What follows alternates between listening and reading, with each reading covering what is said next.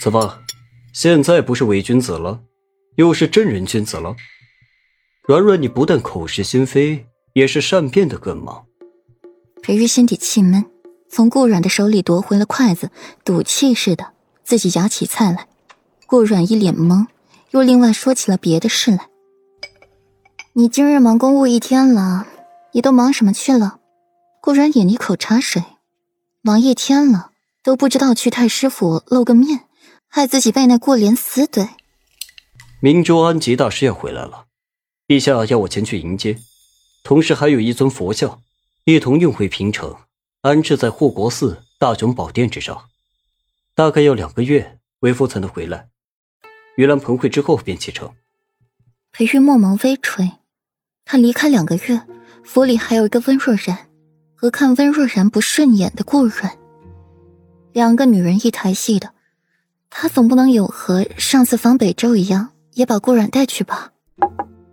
安吉大师是谁啊？明州的得道高僧，顾软眨眨眼，真的是正事啊！这分明就是法事。不是，安吉大师是护国寺住持的师叔，佛法高深。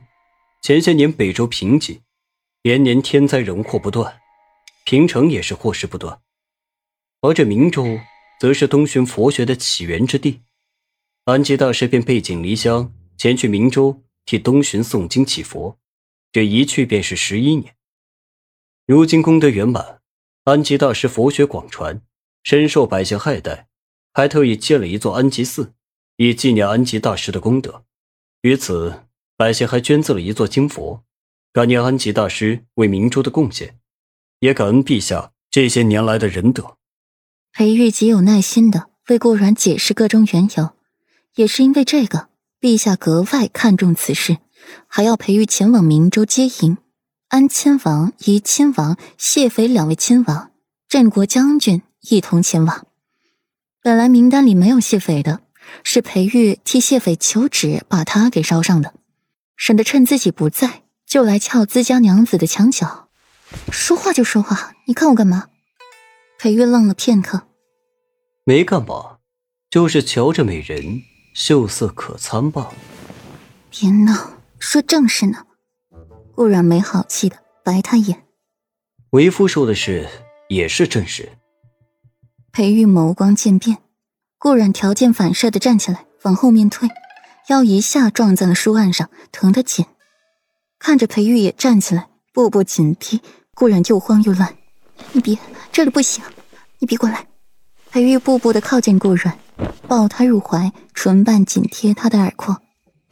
儿的。书房我们还没有试过，来一次吧。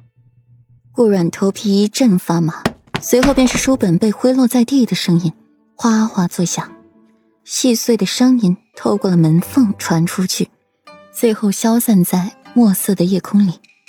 身上的人已经继续了许久，身下的女人却是彻底的晕了过去。书案上满是狼藉，有国公府。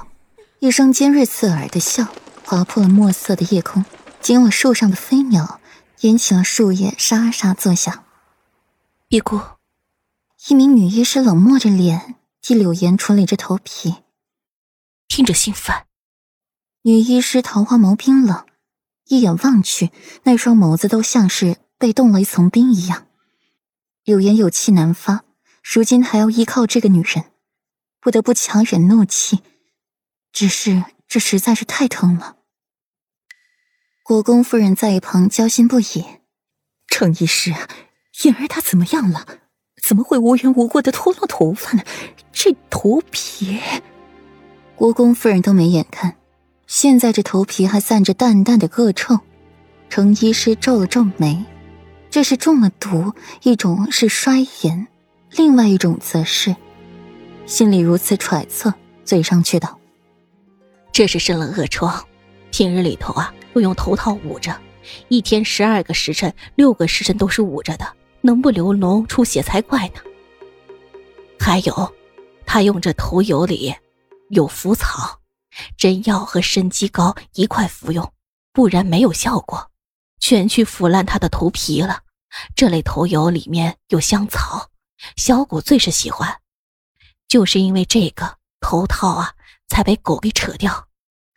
程医师淡淡道，看着他这不堪入目的头皮，心底也是一阵发麻。